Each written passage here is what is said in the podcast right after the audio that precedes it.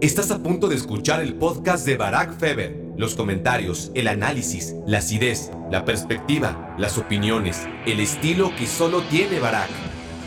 O sea, imagínate, de correr hacia atrás. ¿Tú no crees que Usain Bolt sería también medalla de oro corriendo hacia atrás? ¿O corriendo de cojito? ¿O corriendo o saltando en un postal? Por, por supuesto que sí. Debo decir, cae mejor. Ah, bueno. Klopp, me cae mejor Klopp. El otro no me cae bien. Mueblerías Du Casa. Diseñamos lo que imaginas para tu casa o la oficina. Mueblerías Du Casa. Tu casa, tu casa, tu casa, tu casa. Desde tu imaginación le damos vida a tu ilusión. Diseñamos lo que imaginas. Mueblería Tu casa. Hola, hola, hola. Bienvenidos a Me Quiero Volver Chango. Gracias por hacerme tu cómplice para matar el tiempo y vaya que hemos asesinado muchísimos minutos al lado del cómplice Ciro Procuna, que aquí está de nuevo.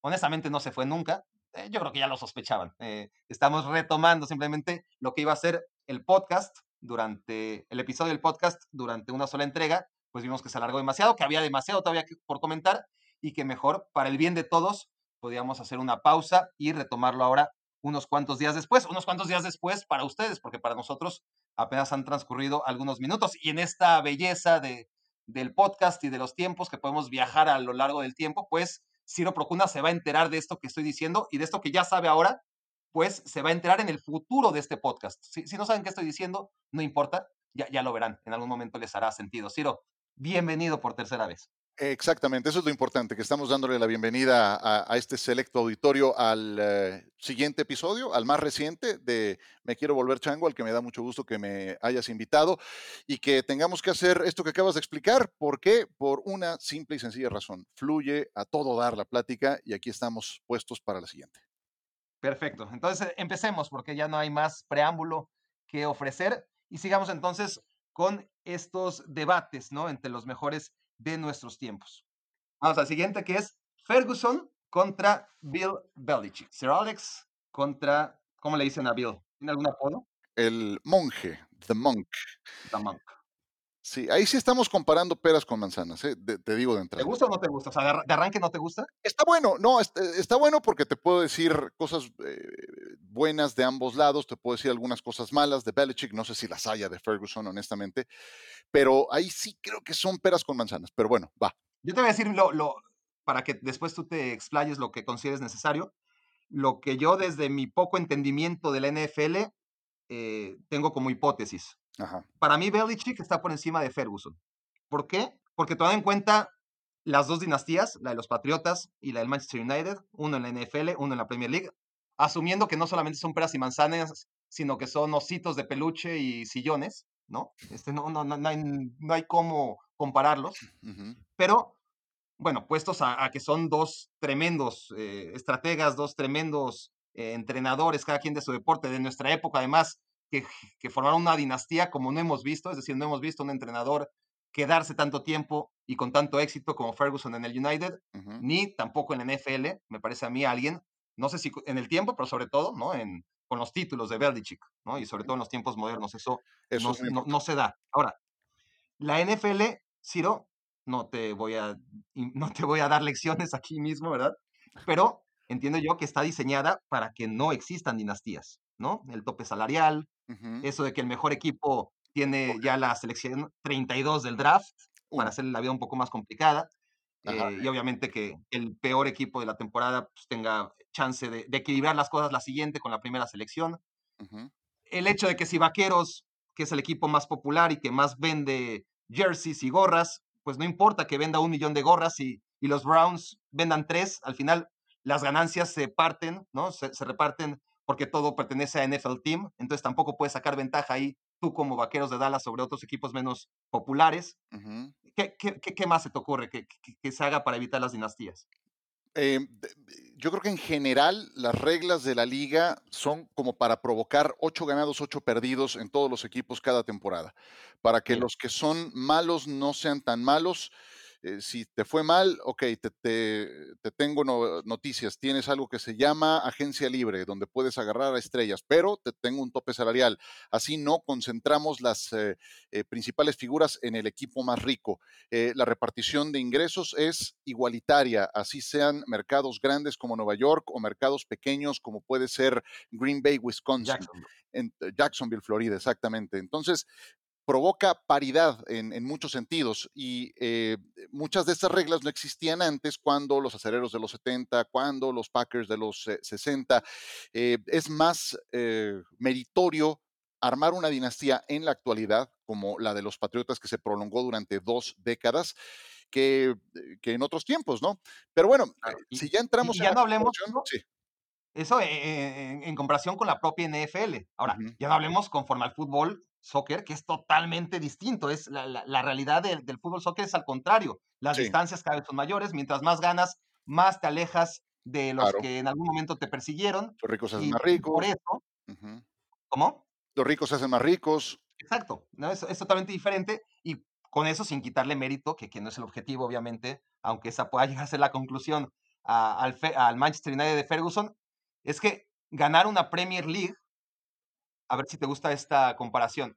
Para mí el mérito de ganar una Premier League, donde ya de arranque sabes que por más competida que sea, a diferencia de, otras ligas, que, son todavía menos competidas, pero está al alcance de cuatro equipos en, realidad. Para mí ganar entonces la Premier League, o sea, cada Premier League que gana Alex Ferguson se debe comparar con cada título divisional de los Pats.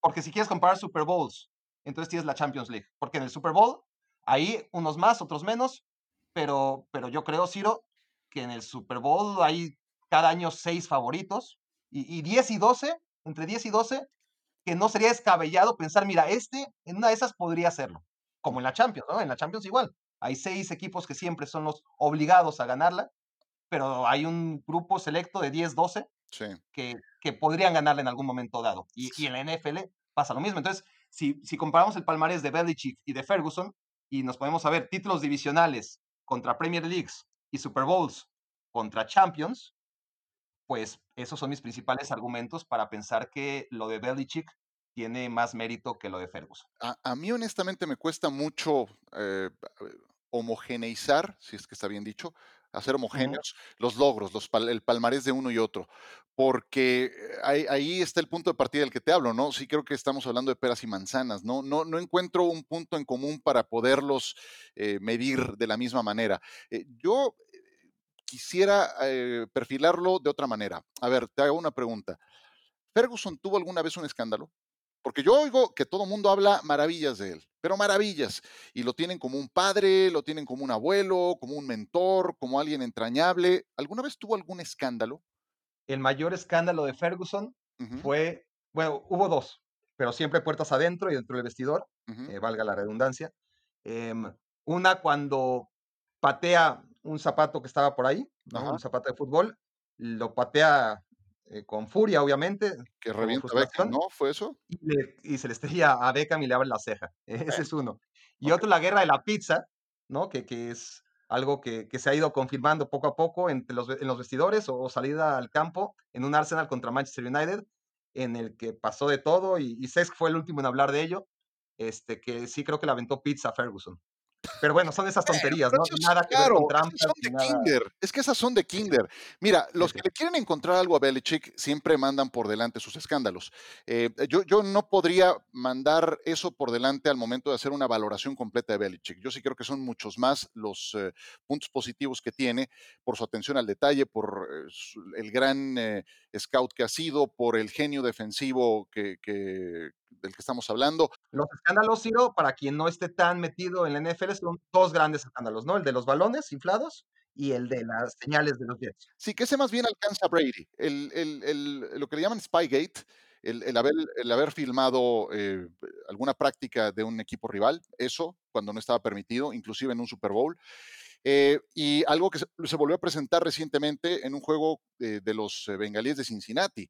Entonces, y, y el, el, personaje... Interferencia de señales, ¿no? Pues hacer cosas que no están permitidas. O sea, tú no puedes mandar a alguien a grabar la banca de, del equipo que sea. Entonces estaba alguien de la organización de Robert Kraft grabando desde un palco eh, lo que pasaba en la banca de Cincinnati, además como si necesitaras de alguna argucia para ganarle a los Bengals, que han sido nefastos los últimos años, ¿no? Entonces lo sorprendieron, este cuate pues era parte de la organización Kraft, Belichick dijo, no, pues yo no sé, pero pues no puedes no saber, ¿no? Un tipo que, es, se ha caracterizado por ser un controlador máximo, porque hasta el más mínimo detalle esté bajo su eh, visión, pues entonces ya, ya, cuando traes tantos antecedentes, sí creo que eh, definiéndolo en una sola frase, Belichick es alguien que gusta de el término en inglés es push the envelope, ¿sí? Ir a los límites de lo permitido, inclusive de lo que los propios reglamentos te permiten. Eh, y por eso eh, ese tema que se presentó con el famoso Spygate y estos otros de los que te hablo, ¿no? E, esa es la parte que a mí me, molesta de Belichick, porque, y, otra también, es que es un tipo odioso. Es un tipo odioso, de verdad. Ferguson tampoco era el tipo más amable del mundo, ¿eh? Pero no, tan odioso como, como Belich. A los, ojos, a los ojos de su gente queda esa sensación de admiración, pero por ah, ser el maestro disciplinado, el maestro que te sofocaba y que dices al final del camino, no, pues sí le aprendí a este güey. Y, y sí, que, y, sí le aprendí, pero ah, qué sobas me, me, pararon, ¿no? Que, de hecho de, de, Ferguson decían, bueno, lo apodaban o lo apodan después de los tiempos, la pistola de aire, ¿no? Por, por, porque se dice que, le gritaba a los jugadores en la cara, ¿no? Y que, que los despeinaba de, sus gritos. Mira, eh, eh y, algo también que, me, disgusta de Belichick es su, actitud en, ruedas de prensa, por ejemplo. Él es de, una misma escuela, él es, salido del árbol genealógico de Bill Parcells. Y Bill Parcells tiene, muchas frases. Una de ellas, un principio muy importante es, en materia de información, aquí todo entra. Toda la información entra, se captura, se procesa, se utiliza lo que sirve. No sale nada y eso incluye ruedas de prensa. Entonces, yo me pongo esa careta de odioso para no soltar absolutamente nada, no decir NADA, nada en cada rueda de prensa. Y eso es lo que es Belichick, eso es llevado al extremo. o sigue viviendo, ¿no? De, los medios, Bill eh, eh, bueno, Belichick ha adoptado esa misma postura y lo ha llevado a, un extremo, ¿no? ¿no? sacas nada de una rueda de prensa de, Bill Belichick. Entonces, pero bueno, esas me parecen eh, me parecen cuestiones que no, pueden llegar a, demeritar lo gran entrenador que ha sido. Atención al detalle. Mira, eh, justo en esta pandemia leí un, libro extraordinario en el que justamente hablan de, del gran scout que ha sido, de la, la, gran capacidad que tuvo durante su carrera para cubrir bajas, para manejar el tope salarial, porque él no nada más ha sido entrenador, también ha sido gerente general del equipo. por eso la comparación con Ferguson, claro. Exacto, sí. Entonces, bueno, yo, yo tengo, tengo esa creencia de que de Ferguson sí te encuentras con, con gente que, que habla eh, mejor de él, de lo que le aportó, y del otro es, pues, eh, sí, es ese maestro. Pero aquí no estamos analizando quién fue mejor persona, estamos diciendo quién fue mejor entrenador. ¿Quién es el mejor entrenador de cualquier deporte que has visto tú en tu vida? No, vaya, de NFL el mejor que he visto es Belichick, no tengo la menor ah, duda. No tengo la menor duda, ¿no? Y mira que ahí, ahí quedan, no, no vi a Lombardi, sé los principios de su filosofía y, nada más. Vi a Bill Walsh y me Tenía frases mucho más bonitas, ¿no? Claro, sí. Lombardi. y también era un canijo, ¿no? También era, era, era insufrible. O sea, creo que, creo que para triunfar en, como entrenador en, en un deporte como la NFL, tienes que ser alguien disciplinado. Eso no puede estar y seguramente también en el fútbol, no, no, no digo que no, pero el, famoso players coach, ese cuate de los jugadores, pues tarde o temprano termina perdiendo, porque te, agarran la medida. El que, el que triunfa es el que es un hijo de la mañana, o sea, de verdad, en, materia de aplicación de disciplina. Chuck Noll, Chuck Noll era lo mismo, también, o sea, eh, armó una dinastía, la cortina de acero, sí, claro, pero pues era base de disciplina y de que te llegaban a odiar también tus jugadores, ¿no? Y, Don Shula con su carita de, viejito angelical también, era cabrón. Por supuesto. Es que eso va junto con pegado. No, no triunfas si no tienes eso. y más en un deporte como el de la NFL, que, que, es ah, con las características que es, ¿no? Ya sería desviarnos un poco más en ese tema. Pero yo sí le concedo un gran mérito a Belichick por lo que ha hecho en estos tiempos. Me, cuesta mucho trabajo definirme, decantarme por alguno de los dos. Es que sabes otro tema, a ver si te convenzo. Sí. sé, que, que, que, estás reacio porque es diferente, obviamente, muy, muy distinto. Son dos cosas totalmente distintas, pero tratemos de, como dices, homogenizarlas, si es que existe el término. Tomemos en cuenta que el Manchester United, cuando llega Ferguson, ya tenía grandeza. E, estaba en horas bajas, sin duda, pero era un equipo grande, con, con historia, con... Claro. Con, y, y, los Pats no existían antes de Belichick. Que me va a decir, sí, este, ya habían llegado a un Super Bowl eh, o a dos. No existían. Era el asme reír histórico de la división este. Hizo un cambio cultural. Y, y claro, y el Manchester United, cuando llegas a un equipo que, que, que necesita recuperar la grandeza y se la recuperas, tiene muchísimo mérito. Pero cuando generas, ahora los Pats son el equipo de la NFL y no es el equipo de moda, fue el equipo de, moda hace 15 años o 20.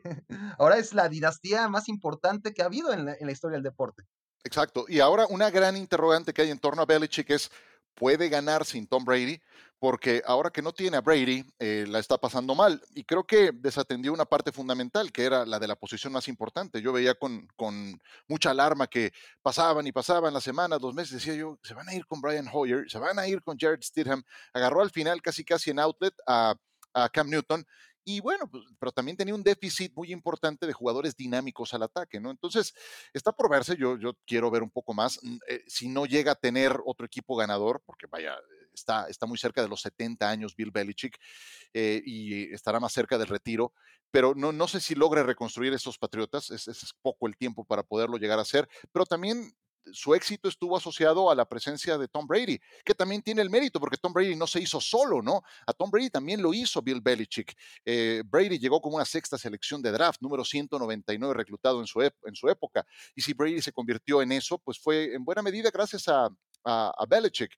Eh, sus primeros triunfos en Super Bowl fue gracias a que tuvo grandes defensivas. Defensivas fueron la clave de esos primeros títulos en los Patriotas. Y eso fue gracias a Brady. Nadie llega solo. Por cada Brady hay un Belichick. Por cada Montana hay un Bill Walsh. Por cada Bradshaw hay un Chuck Noll. Entonces, eh, no tiene por qué ir el mérito nada más de un lado. Entonces, eh, está por verse también si puede ganar con, sin, sin Tom Brady, ¿no? Pero bueno, yo creo que lo haría si tuviera más tiempo, ¿no? Y el mejor ejemplo, aunque no te guste demasiado por la complejidad eh, comparar fútbol americano con fútbol soccer, es eh, Messi, ¿no? Y, Guardiola, ¿no? Como, y vamos a hablar de Messi y Guardiola más adelante, y cómo sus carreras han dependido tanto y, se han no apagado en absoluto, pero sí dejado de brillar de manera tan resplandeciente cuando se alejaron el uno del otro. Pero, pero para acabar con lo de Belichick y, y Ferguson, ¿te niegas? ¿Te niegas a, mencionar quién es el, deporte, el, el entrenador de cualquier deporte que más eh, te ha llenado a ti en estos muchos años que llevas viendo deportes? Tendría que ser Belichick, tendría que ser Belichick, porque no, no deja de sorprenderme cosas que, que fue haciendo con el paso de los años y que van más allá de lo que puedes ver en un partido, ¿no? Que después sale gracias a estas grandes herramientas que tiene la NFL como NFL Films, ¿no? Después de que termina un Super Bowl, bueno, pues por contrato, así quieras ser hermético en tus declaraciones, te tienes que sentar con los de NFL Films y, y casi casi soltar la sopa y, y, hablar de qué fue lo que funcionó en X, Y o Z jugadas, ¿no? Y no, no deja de sorprenderme como muchas cosas estaban entrenadas. O sea, nada pasa por error, por equivocación o por casualidad en el equipo de los Patriotas. Te, voy a dar un ejemplo muy concreto, porque todo el mundo dice, no, a los, a los Seahawks les ganaron por puro churro, por aquella intercepción a Malcolm Butler. No fue churro, no fue churro esa jugada, esa formación, la habían estudiado en la práctica de la semana. Ahí la habían visto. Butler identificó cuando el pie izquierdo estaba perfilado un poquito más adelante para saber que iba a lanzar el pase que lanzó, intuyó la jugada e interceptó el pase. Nada pasa por churro, por equivocación. Y además Belichick probablemente no hubiera mandado un pase en cuarta y uno, ¿no? ¿O cómo fue? ¿Que perdió Seattle? Eh, bueno, estaban en zona de gol. Estaba en la yarda uno, ¿no? Cuarta oportunidad y, manda pase. No era cuarta, eh, creo que era segundo down, segundo o tercer down, pero vaya, no fue por equivocación, no fue por churro. Eh, a lo que voy, eh, y se resume en una frase, lo de Belichick, atención al detalle, hasta el más mínimo detalle está contemplado llevado a un extremo de disciplina militar. Además, su padre tiene formación militar, algo, algo le impregnó a este personaje, eh, de que el día del festejo de, con el trofeo Lombardi en las calles de, Boston y, en su discurso termina Belichick diciendo, y mañana estamos trabajando para, el siguiente, para la siguiente temporada, porque no days off, no days off, y lo convierte en su mantra. y no descansa este señor. Entonces, eh, ese es el carácter que, o, la disciplina, la, la, esencia que ha hecho de este equipo eh, triunfador y por eso estamos hablando de una dinastía en tiempos tan complicados. Ya preparaste la transición del siguiente tema, Ciro. A ver, venga. Tom Brady contra Lionel Messi. En su momento dijiste, y eso ya te lo recordé, ya te lo eché en cara, que ponías a Joe Montana por encima de Maradona como los dos más grandes que, viste hasta esa época en la que yo te escuché en la radio y tú ya no te acuerdas. ¿Te retractas de eso, que, de poner a Montana por encima de Maradona antes de hablar de Brady contra Messi? Ah, ay, Montana por encima de, Maradona en, materia de... No, pues de lo que estamos hablando desde hace cuántas horas. No, no, no, no. No, no, no, del mejor deportista que viste tú hasta ese, o sea, entiendo que Brady ya superó a Montana. No, no, bueno, oye, a ver, ahí está, ahí está la evidencia, vamos al bar o no, no, pero entre Montana y Maradona, porque en esa época tú dijiste eso y te lo tengo que seguir echando en cara. Sí, no, mejor em deportista, no, no, no, es que no, ahí no, no califica, no calificaría Montana, no, no hay manera, no, no sé ni qué dije en ese caso. Montana contra Maradona, no, nada que ver. Por supuesto que no, no, claro que no, por supuesto que no, no, califica. Igual hasta yo me estoy equivocando, ¿no? Igual te escuché mal y, ya te estoy acusando algo que no hiciste nunca, pero bueno. Y la verdad no me acuerdo, pues imagínate cuántas cosas ah, puede decir. No, hay bar, habría, habría que ir allá a, a a pedir todos y cada uno de los programas que hiciste y, seguramente no haríamos con él. Pero bueno. ¿Qué, qué fue de Radio Asir, por cierto? Este, ¿Dónde estarán los testigos de, de, las transmisiones no, debe, haber. No debe haber, afortunadamente. Algunos archivos caseros, tal vez. Brady contra Messi. ¿Se vale? Qué bárbaro. Mm, eh, es que no creo que haya comparación.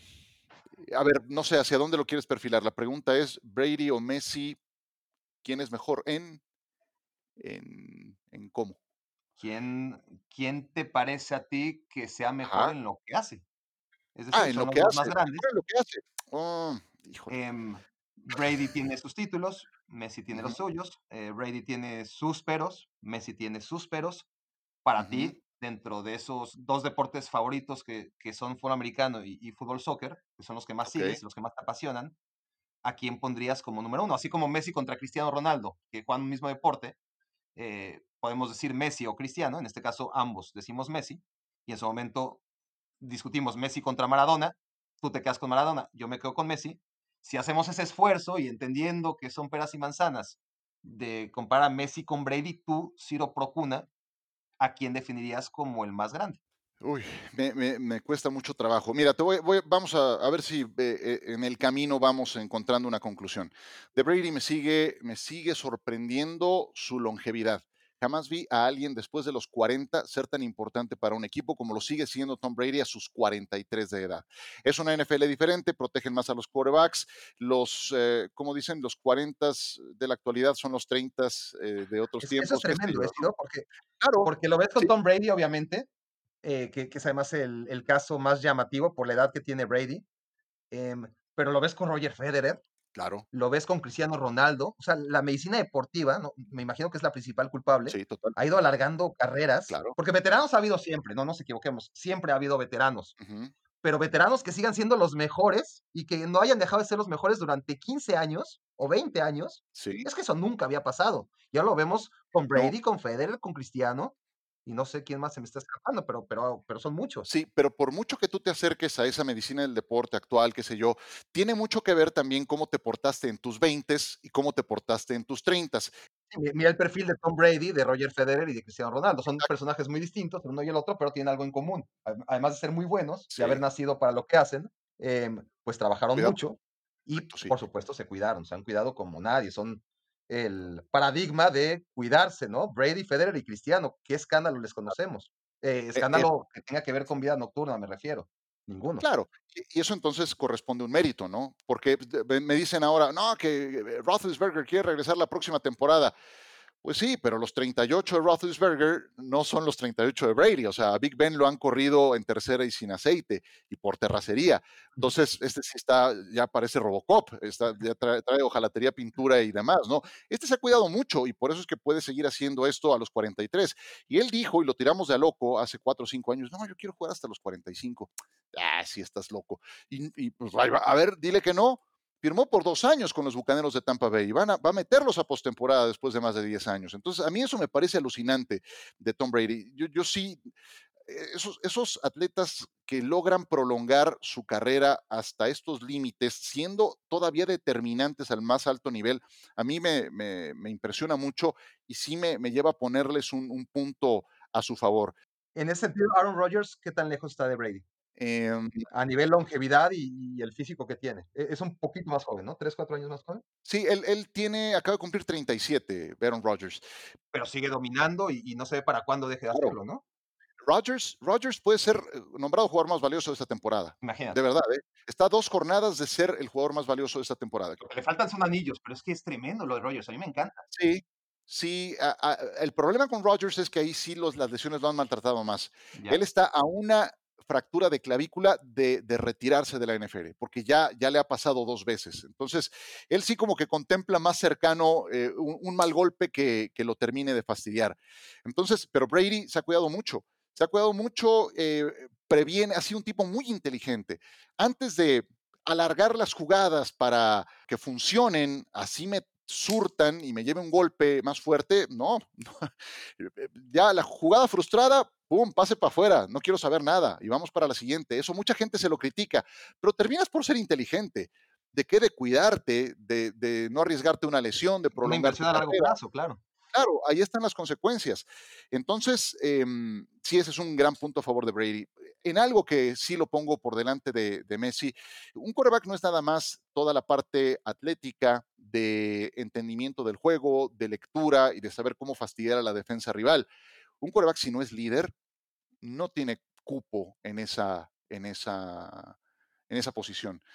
Si si tienes buen brazo, si eres atlético y qué sé yo, pero no eres buen líder, pues entonces puedes, eh, qué sé yo, eh, hay otras, hay muchas otras posiciones en el campo de juego en las que puedes rendir, pero si no eres el líder, si no eres el buque insignia del equipo, si no te entiendes como tal, entonces no vas a ser ese quarterback completo.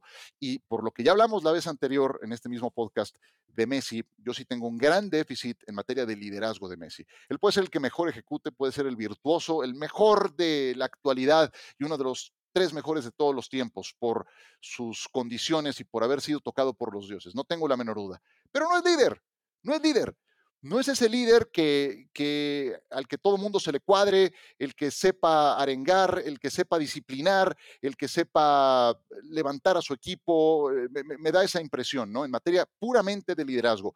Y Brady sí lo es. Entonces, eh, como que la, la, respuesta me está llevando cada vez más del lado del quarterback que del jugador del Barcelona. Tú Ahora, ya de inicio la posición del quarterback es algo que, a ver, no, no sé, Ciro, tú, tú dime por ejemplo, en el baloncesto, ¿no? Eh, un jugador, por muy bueno que sea, es el 20% del equipo. Obviamente, si, si, si eres LeBron James, pues ese 20%, cuando digo 20%, me refiero a que juegan 5 y tú eres uno de 5, ¿no? Entonces, obviamente ese 20%, si, si eres un super gigante, pues se incrementa porque además la cancha es más pequeña y yo creo que tienes mucho más peso específico cuando eres una super figura del baloncesto. En el fútbol soccer es difícil, mucho más, porque es una cancha muy grande y porque son 11 contra 11 como lo es en el fútbol americano, pero en el fútbol americano tienes al coreback, que no sé qué porcentaje le darías, no sé si, te gustaría calcular un número. Yo, yo siempre lo he pensado como la mitad de la ofensiva. Por lo tanto, en un solo jugador, en un deporte que tiene tantos y tantos elementos, porque no son 11 contra 11, sino que obviamente eh, eh, son primero 11, luego entran otros 11 y luego están los equipos especiales, pero bueno, entre todos los que forman parte de, de un partido de fútbol americano, pues si eres la mitad de la ofensiva, pues ya eres el 25% de todo tu equipo, un solo jugador. No, me parece muy prudente. Es el único jugador por el que, además del centro, por el que pasa el balón siempre en sus manos, ¿no? Por sus manos. Entonces, me parece prudente. Eh, ya, si quieres bajarlo un poco, el 40, que sigue siendo eh, mucho más impactante, ¿no? Pero eh, ningún coreback gana solo, ¿no? Claro. tú puedes poner un coreback virtuoso, sin línea ofensiva, lo van a, lo van a despedazar en dos segundos. No, Dan Marino, Dan Marino, déjame hablar de, de mi ídolo de la niñez. Es que era claro. increíble. Cuando tenía dos grandes receptores como Duper y Clayton, no tenía corredores. Cuando empezó a tener sí. corredores, ya no tenía receptores. Claro, cuando claro. tenía más o menos una buena ofensiva, su defensiva era un asco. Y en sus últimos años, cuando tenía una buena defensiva, pues ya no tenía quien pasarle el balón. Bueno, ahí sí tengo entonces que ponerle un punto más a favor a Tom Brady, porque lo he visto coronarse con receptores abiertos de regulares a malos con los que no pasó nada después. David Gibbons, David Patton, em, otros que se fueron a, diferentes equipos, Troy Brown, que se los llevaron a otros equipos, no pasó nada con ellos. ¿Qué, ocurre aquí? Que el coreback hace mejores a esos jugadores cuando tienen el entendimiento del sistema, cuando les pones un pase preciso y con todas las ventajas. Entonces, sí, el coreback puede impactar de una manera más importante a sus demás compañeros, eh, por lo que ya te menciono, ¿no? Por su rol de liderazgo y porque además siempre el balón pasa por él.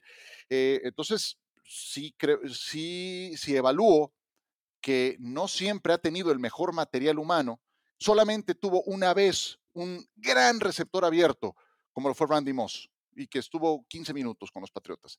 Fuera de eso, sus receptores abiertos, él los terminó haciendo. Él los terminó haciendo. Entonces, sí creo que es otro punto a favor de Tom Brady. Ya la plática me está, me está inclinando más del lado de, Tom Brady. Sobre Lionel Messi. Otra, otro, sí. Ah otra vez le das la espalda a Lionel Messi. Eh, a, ver, si ah me dices superdotado, sí, sí. 100% Messi. superdotado, 100% Messi. No, y los compañeros tienen razón. O sea, me quedé pensando en Julian Edelman. En, Miami. No, Edelman, Edelman, no era nadie. Edelman no era, no era nadie. Nadie, o sea, y de repente lo ven los Pats y es figurón. Claro, claro. Wes Welker, misma historia. Entonces, eh, así, así ocurrió, y tú revisas los receptores que tuvo, insisto, en los primeros Super Bowls que ganó, que ganó Brady, ¿no? No era nada del otro mundo. Él no tuvo, a, él no tuvo un Jerry Rice, ¿sí? Él no tuvo un Jerry Rice. Tuvo a Randy Moss, lo tuvo dos años, creo, nada más. Entonces, e, eso sí creo que le da, le da un valor eh, importante a Tom Brady. Bueno, entonces nos quedamos con Brady. Yo no tengo aquí demasiados elementos, aquí sí em, pero a ver, dime, dime por qué pondrías a Messi, nada más para, me parecería justo para, para, equilibrar un poco. No, porque, porque en realidad no lo estoy haciendo, ¿no? En realidad no, no, no lo estoy haciendo, porque si pensamos en títulos, es decir, si, si, si, yo tengo más o menos claro dentro de la complejidad, y obviamente es un, eh, es un ejercicio totalmente subjetivo, pero comparar Super Bowls contra Champions, creo que tengo eh, ese argumento de que es tan difícil ganar un Super Bowl como ganar una Champions, porque hay seis grandes equipos que todos están hechos para ganarlo y solamente lo gana uno, y que además después de esos seis hay otros seis muy buenos, em, pues comparar las Champions de uno y de otro, ¿no? Es decir, los seis anillos de, Brady contra los cuatro de, Messi, y uno de ellos pues sin jugar, eh, y, sin quitarle mérito a Messi, pues, pues ahí está, ¿no? Eh, en lo que se refiere a los títulos nada más. Y después, siendo muy complejo, ¿no? El peso específico que tiene uno y otro en su equipo, ¿no? Siendo eh, Messi el coreback de, del, del, Barça, pues es un gran coreback, es un tremendo coreback, obviamente, pero, pero el fútbol no funciona así, ¿no? No, es que dásela a Messi, que Messi va a estar solo siempre, y a partir de ahí Messi empieza a generar jugadas. Si, si, Messi tuviera las facilidades, entre comillas, que tiene un coreback, ¿no? Y con su línea de, eh, de protección, este, y para que tuviera cierto tiempo para pensar, pues sería una maravilla, pero ya sería otro deporte también. Claro, sí, yo también creo que, el fútbol por naturaleza sí da más pie a la inspiración del jugador, a la improvisación del jugador. Y ahí es donde esas condiciones innatas, que sin duda alguna tiene Messi y por lo que eh, tiene un gran punto, si quieres dos o tres puntos a favor en esta comparación tan subjetiva que estamos haciendo, pues le hacen ser lo que es y gravitar de, de esa forma con, con su equipo, ¿no? Pero, pero sí te digo, me cuesta mucho trabajo. Yo, yo pongo, le, doy un gran valor a la longevidad, le doy un gran valor a los compañeros que tuvo en equipos triunfadores, que no fueron los mejores muchas veces. Le doy también un gran valor al tema liderazgo. Y que, y que los Pats que los Pats no cayeron. Es decir, obviamente no llegaron a playoffs siempre, pero, pero fue muy rara a la vez en que no llegaron a playoffs. Bueno. Estaban ahí, cuando no ganaban el Super Bowl lo perdían, cuando no, cuando no llegaban al Super Bowl, e, es decir, cuando no ganaban el Super Bowl lo perdían. Cuando no llegaban al Super Bowl, perdían la, final de conferencia. Es decir, era una excelencia a lo largo de 15 años a la que el Barça no llegó. Sí, ahora, eh, fíjate, el, eh, este matrimonio Belichick-Brady duró 20 años. 20 años. Los Beatles duraron 8 años. Eh, Montana Walsh duraron menos. No, los 49ers de Montana. Ah, bueno, lo acabas de decir, perdón. perdón, perdón. Ajá. Sí, sí, sí. Entonces, eh, también es, esa, relación con lo desgastante que puede llegar a ser, se mantuvo dos décadas junto, junta. Y ahora que no está Brady con Belichick, pues no le ha ido bien a Belichick, no atendió esa, esa carencia que ahora tiene. en, la posición de quarterback, aunque fue competitivo en muchos de esos partidos, pero pues, no es lo mismo. Entonces, eh, em, sí, sí, sí me lleva la comparación a eso, aunque te digo, si los medimos por eh, eso de haber sido tocado por los dioses para tus condiciones de desempeñar ese deporte, Messi gana de calle, no tengo duda. Que, no deja de ser algo muy importante, ¿no? Dentro de esta... Claro, por supuesto. Descabellada, ¿no? Comparación. Ahora, eh, ya que hicimos esa transición también hacia lo que fue Belichick para Brady y Brady para Belichick, tenemos lo de Guardiola y Messi, ¿no? Eh, que, es, ahí sí, aunque sean deportes distintos, creo que es muy equiparable. Y aquí yo pongo como los dos técnicos de fútbol más grandiosos que he visto, es decir, alguien que no le tocó ver a Elenio Herrera, que sí vi a Saki, pero, pero bueno, yo, yo más allá de que ha habido grandes genios en la historia moderna del fútbol, ¿no? no podemos obviar, obviamente, a Rinos Michels y, y, gente que cambió la historia del deporte. Pero si hablamos de lo que hemos visto, no sé si tú estás de acuerdo en que tiene que ser un club contra Guardiola. Sí, sí, sí. Yo sí alcancé a ver a Saki, tal vez no, no logré apreciar todo lo que tuve frente a mí porque estaba muy chavo, y, pero, pero me, queda claro que sí fue un gran revolucionario del fútbol, Arrigo Saki. Em, pero bueno, sí me, parece muy actual, muy vigente y, con dos grandes, grandes líderes que, que podemos comparar, por supuesto que sí porque hay dos grandes tipos de entrenadores, eh, los gestores y los constructores, ¿no? Estos construyen y gestionan, por eso para mí están aparte, ¿no? Eh, eh, porque hay unos magníficos gestores, otros magníficos constructores de proyectos, pero aquí son dos tipos que, no solamente saben construir, sino que después gestionar de, maravilla los recursos que ellos mismos pudieron instalar. Ahora, un gran entrenador necesita balance, ¿no? Obviamente el manejo de vestidor y la capacidad táctica. ¿no? Eh, por ejemplo, eh, dentro de México, la Volpe, el mejor ejemplo, es, es un 10 en táctica, nadie te lo va a negar, pero es un 0 en manejo de grupo. Y, pocos te lo van a negar, ¿no? Y así le fue. Así le fue a la Volpe con esa combinación. Otros tantos, pienso en Bucetich o en Luis Fernando Tena, por ejemplo, que quizás en la pizarra pasan de panzazo, o, igual estoy siendo demasiado duro, pero no sé qué calificación, no, no, no son grandes estrategas, ni uno ni otro pero tienen un 10 o un 9 muy alto en manejo de grupo y les fue mucho mejor. ¿no? Y no les falta chamba, ¿eh? eso es increíble. Entonces, aquí el asunto es que, que Klopp es el no va más de la gestión de un vestidor, o sea, no se puede gestionar, lo, lo, ves, ¿no? Lo, palpas, lo, lo, sientes en cada actitud, en cada sonrisa, en cada demanda, en cada abrazo a sus jugadores. Eh, es el no va más, ¿no? De, de, la gestión de un vestidor. Y Guardiola, por el otro lado, es el número uno a nivel táctico, sin, sin lugar a dudas, ¿no? ¿no? hay quien te lo pueda rebatir. Pero si del 0 al 10, donde Guardiola es 10, ¿no? En la estrategia, eh, a lo mejor Klopp es un 9 y medio, ¿no? Porque es brillante, estratégicamente es tremendo también. Pero ahí donde Klopp es 10, que es en el manejo de vestidor, pues a lo mejor Guardiola es también muy alto, ¿eh? No, no maneja mal los vestidores Guardiola, pero, pero es 8 y medio. Mm. Entonces, si ponemos ¿Tú, crees que, es abajo de 8, 8 y medio?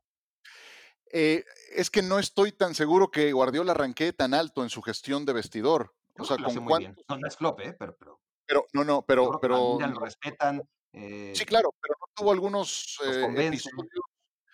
Tú pregúntale a Samuel Eto'o, por ejemplo, a lo mejor no, no te habla muy bien, ¿no? no.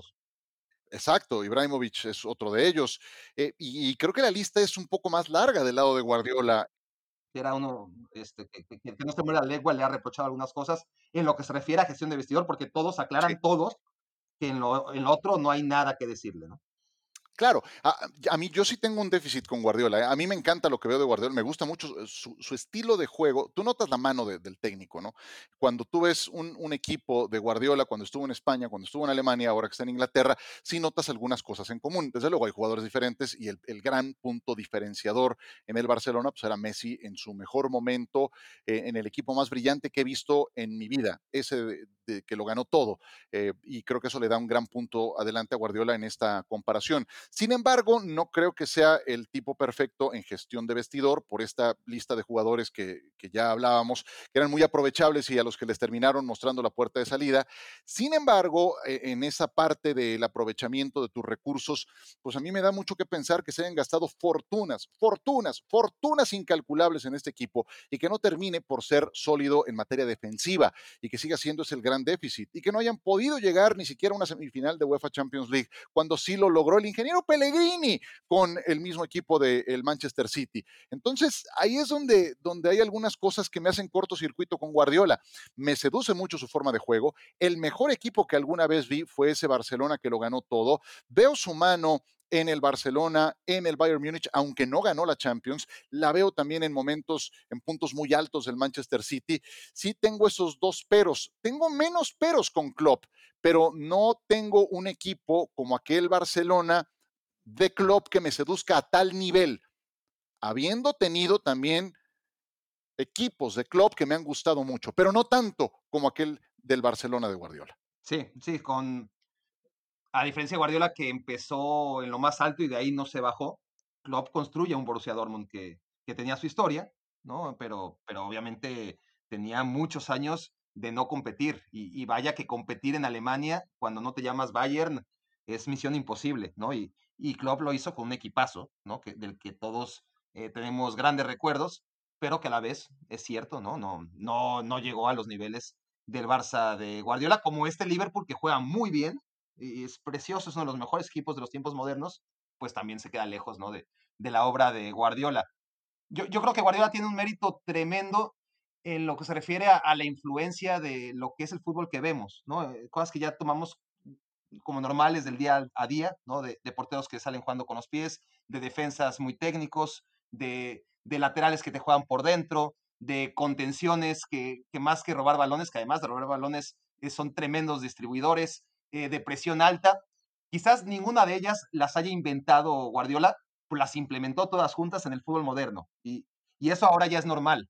Ya, ya casi cualquier equipo eh, con ambiciones y, y, con posibilidades, obviamente, porque hay que tener futbolistas para ello, pero incluso algunos que no, que no lo tienen, tratan de jugar a eso y así les va a la mayoría, ¿no? Eh, les va mal, porque necesitas una calidad con la que siempre ha dispuesto Guardiola, eso también hay que decir ductilidad también de algunos de sus jugadores. Eso, eso yo lo vi también en, en, el Bayern Múnich. Y tú veías a Philip Lam jugar como defensa lateral o también lo podías ver agregado constantemente en el medio campo o como mediocampista o lo que hacía con Arturo Vidal también en, en ese equipo. Ductilidad en algunos de sus jugadores también fue algo que vi, ¿no? Con Guardiola. Eh, debo decir que me cae mejor, me cae mejor ah, bueno. Klopp, me cae mejor Klopp. El otro no me cae bien. Mira cómo tengo idolatrado a Klopp. Ajá que háblame de, actores, háblame de políticos, háblame de personajes públicos. Y creo que nadie me cae tan bien como Klopp. me, parece el tipo más carismático del mundo. Imagínate en, qué concepto lo tengo. Me, ha tocado la suerte de estar en un par de ruedas de prensa suyas. Es un encantador de serpientes. de verdad. Te lo digo, o sea, con una sonrisa, con esos, dientes que tiene. Tremendo, sí, sí, sí. Exacto, sí, sí, sí. Lo, este, desarma a la prensa si es que van armados para, para cualquier pregunta, ¿no? Entonces, eh, eh, es un tipo que me cae a todo dar, además, ¿no? Y de Guardiola no puedo decir lo mismo, se me hace, se me hace muy denso, eh, como que entender el universo Guardiola me cuesta trabajo. aunque sí, al momento de ponerlo todo junto, le daría mi voto a Guardiola, la verdad sí, porque no he visto otro equipo alcanzar los límites eh, futbolísticos en, obtención de títulos y no nada más en eso, en la forma en que lo lograron. Aquello era una, una, orquesta perfecta, la que tuvo en su mejor momento a Xavi Iniesta y al propio Messi. Entonces, por eso le daría mi, mi voto a Guardiola. No lo ha replicado, ni creo que lo vaya a replicar. ¿Eh? Si esa es la, medida con la que vamos a juzgar a Guardiola, pues creo que también nos estaríamos equivocando, porque es irrepetible ese equipo, es irrepetible. Pero bueno, el, director de esa orquesta fue justamente él y tiene que corresponderle también un gran acierto y un mérito por el que termina desempatando este buen duelo que pone sobre la mesa entre estos dos, muy vigentes, que continuará por mucho tiempo, ¿eh? porque ahí estarán en lo más alto. Sabes, otra cosa que hace único, desde mi punto de vista, a Guardiola en la historia del fútbol, es que demostró que se puede ganar, que se puede ser un equipo histórico, que se puede ser incluso el mejor equipo de todos los tiempos, jugando un fútbol ofensivo, jugando un fútbol proactivo. Em, eso, si piensas en los grandes estrategas en la historia del fútbol, aquellos considerados, aquellos que, otra vez no vamos a meter en esta discusión porque no vimos, eran técnicos, bueno, la mayoría de ellos eran técnicos, eh, aquellos que repitieron su modelo en distintos equipos, porque obviamente este, están aquellos como Rinos Michels, muy exitoso, Arrigo Sacchi, muy exitoso, pero que después cuando trataron de llevar su modelo a otros lados, si es que lo intentaron, porque por ejemplo Johan Cruyff, Johan Cruyff ni lo intentó. Entonces solamente tenemos lo que hizo en el Barcelona y, muy poquito antes en, el Ajax, ¿no? En el caso de Rinos Michels, fuera de ese entorno eh, selección de los Países Bajos y, Ajax, pues no, no, no, lo vimos. Y, y hay otros que sí pudieron su modelo extrapolarlo a diferentes situaciones y diferentes equipos, pero con un fútbol mucho más básico, mucho más de líneas juntas y de esperar el error rival. Y, ahí están obviamente Mourinho, que, para muchos tendría que entrar en esta, en esta plática. Ahí está yéndonos más atrás a los grandes genios reconocidos del fútbol, ¿no? E, Elenio Herrera, por ejemplo, eh, Ernst Happel, técnicos que eran más bien defensivos, ¿no? Eran técnicos que hasta antes de Guardiola, cuando hablabas de técnicos que buscaban el balón, que buscaban ser ofensivos, tenías que hablar o de estos técnicos de los que ya te mencioné, que solamente comprobaron que se puede ser exitoso en un equipo y en un ambiente, o aquellos románticos que nunca ganaron nada en ningún lado y, que podemos hablar maravillas de Menotti y de Bielsa y, compañía, pero, pero hasta que no llegó Guardiola no demostró que se pueden las dos cosas. Sí, sí a mí eso, eso no me gusta, ¿eh? No, eso no me gusta. Eh, por ejemplo, no, hay cosa que más me pueda caer en los callos que hayan nominado en una terna mejor técnico del año Marcelo Bielsa. A ver, como que por qué. Eh, ay, no, pues juega bien bonito. Ah, no, porque su estilo arrojado y qué sé yo. Sí, pero, pero en cualquier parpadeo te meten cuatro, te meten cinco, te meten seis, y eso le está Sí, pero es un equipo pequeño. Sí, pero bueno, pero el fútbol es ataque y es defensa. Es que así lo tenemos que entender, ¿no? Entonces, creo que lo, resumes muy bien, o sea, porque ese es el perfecto ejemplo de que también hay em, caminos para obtener títulos con un fútbol más propositivo, más ofensivo, eh, muy agradable a la vista, ¿no? Como, como ese. Y además tiene que ver con que, pues, el fútbol el fútbol eh, te puede gustar de diferentes maneras. Ese tipo de fútbol que practican los equipos de Guardiola es el que a mí me gusta también. Eso, eso tiene también un punto muy a su favor. Y si además es ganador. también, ¿eh? Ah, claro, por supuesto. Sí, me sigue gustando más el estilo de Guardiola, ¿eh? si, si, si, si, pongo juntos los dos estilos, me sigue gustando más el de Guardiola. Eh, pero, pero sí te digo, hay, dos o tres cositas ahí que, no me han encantado de lo que he visto últimamente en Guardiola. Ese, ese cortocircuito con algunas figuras em, y la parte defensiva en la que se han gastado una fortuna. Y tú me podrías explicar por qué siguen, siguen teniendo todavía ese déficit en, para, para terminar de ser un equipo completo, ¿no? Claro, porque no hay buenos defensas, no, hay buenos defensas y no han sabido seleccionarlos. aquellos que, en este fútbol en el que los grandes equipos eh, tienen en liga, ¿no? Sobre todo estamos hablando de España, de Alemania, pero también pasa en Inglaterra porque hay cinco o seis equipos que están por el resto eh, por encima del resto de, de, la, de, los 12, 14 equipos que están muy por abajo de, los seis grandes. Ocurre que los equipos no defienden, o sea, defienden muy poco, ¿no? Eh, los equipos grandes atacan, atacan, atacan, atacan, y, este, y realmente es complicado encontrar defensas que no sea solamente salir jugando limpio con el balón, que, se pondera mucho y que es muy importante en el fútbol moderno, ¿no? Pero, pero yo creo que el City en este caso no ha sabido seleccionar bien. Cierto que ha gastado muchísimo, pero también es cierto que si hablas de, no, no tengo actualizado el número, pero me parece a mí, casi sin riesgo de equivocarme, que si hablas de los 20 fichajes más caros en la historia del fútbol, ahí donde el Barça tiene a 6 o a 7, ahí donde el Madrid tiene otros 6, 7, donde el Manchester United tiene otros cuantos, el City no tiene a ninguno. E, el más caro ha sido Kevin De Bruyne. Es verdad que tiene muchísimos jugadores muy caros de 60, 70 millones, pero también que nunca se ha gastado lo que se gastó un Liverpool en Van Dijk, por ejemplo, ¿no? Lo que se gastó un Manchester United en Maguire. Al Oye, final de cuentas, tampoco creo que Maguire hubiera solucionado nada en el City, eso es una realidad. Pero, pero sí creo que han sobrepagado a muchos jugadores que no les terminan por... ¿Cuánto pagaron por Ederson? No, entre 50 y 60 millones cada uno, ¿no? Entre Mendy. por Sterling, ajá. No, está Mendy, está Walker, está Díaz, está Stones, que, fue carísimo. Aporte. hay seis, siete, ocho futbolistas todos que han llegado. Bueno, eh, Key, el último de ellos. Todos ellos entre los 40 y los 70 millones de euros. Sí, entonces, ok, no, no, aparece, no aparecen cañonazos eh, de esos, pero sí tienes eh, una buena cantidad de los que acabas de mencionar, ¿no? Entonces, y sí creo que también eso tiene que corresponder como parte del juicio, ¿no? Al momento de, de, notar eso. Sin embargo, sin embargo, y eso para mí termina siendo el punto que desequilibra esta comparación, ese equipo que lo ganó todo con el Barcelona, ese, ese va a estar así en, en un altar ese sí no lo toca nadie. No creo que vuelva a haber algo semejante. Me, cuesta mucho trabajo pensar que pueda llegar a haber algo igual, hasta con el mismo director de orquesta, ¿eh? hasta con ese mismo. Sí, porque todas las cosas pudieron converger en un momento y, parece que, no va a pasar, pero, si pasó una vez, eh, podría pasar otra vez. Es muy complicado, pero, pero no perdamos la fe. Em, igual así creo que lo idealizaremos tanto, que ni siquiera necesita idealización, ¿eh? fue tan grande ese equipo que ni siquiera requiere la idealización del tiempo. Pero, pero bueno, eh, no cumplimos nuestro compromiso, Ciro, tampoco me sorprende. Nos queda un debate y no lo puedo. Normalmente lo que hacemos en los shows de televisión es que ponemos bloque A, B, C, D, F y en el F dejamos el que ya sabemos de antemano que, que por cuestiones de tiempo lo vamos a cancelar, ¿no? así se hacen los shows de televisión.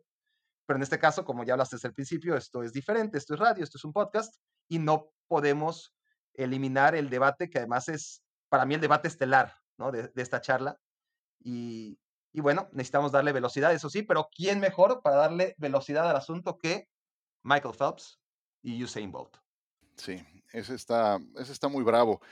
Ese está muy bravo porque volvemos a lo mismo. sí, son contemporáneos, sí creo que son peras con manzanas.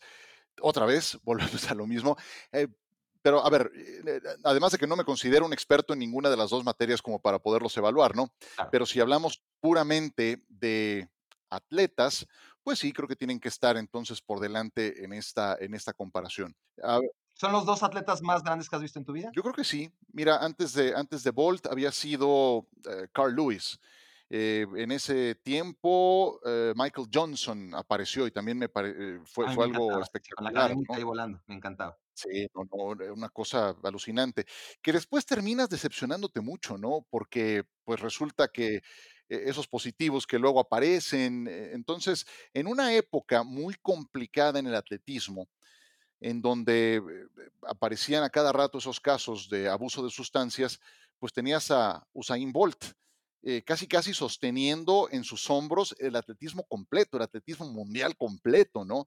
Entonces, eh, eso sí me parece un mérito muy importante. Más allá de la, de la hazaña, de lo, que puramente implica estar viendo frente a ti al hombre más rápido del mundo de todos los tiempos, ¿no? Eso ya de entrada es alucinante. Es que eh, a eso voy. Es decir, nadar es algo que, muchos hemos tenido la fortuna de intentarlo. No está al alcance de todos los humanos, desafortunadamente.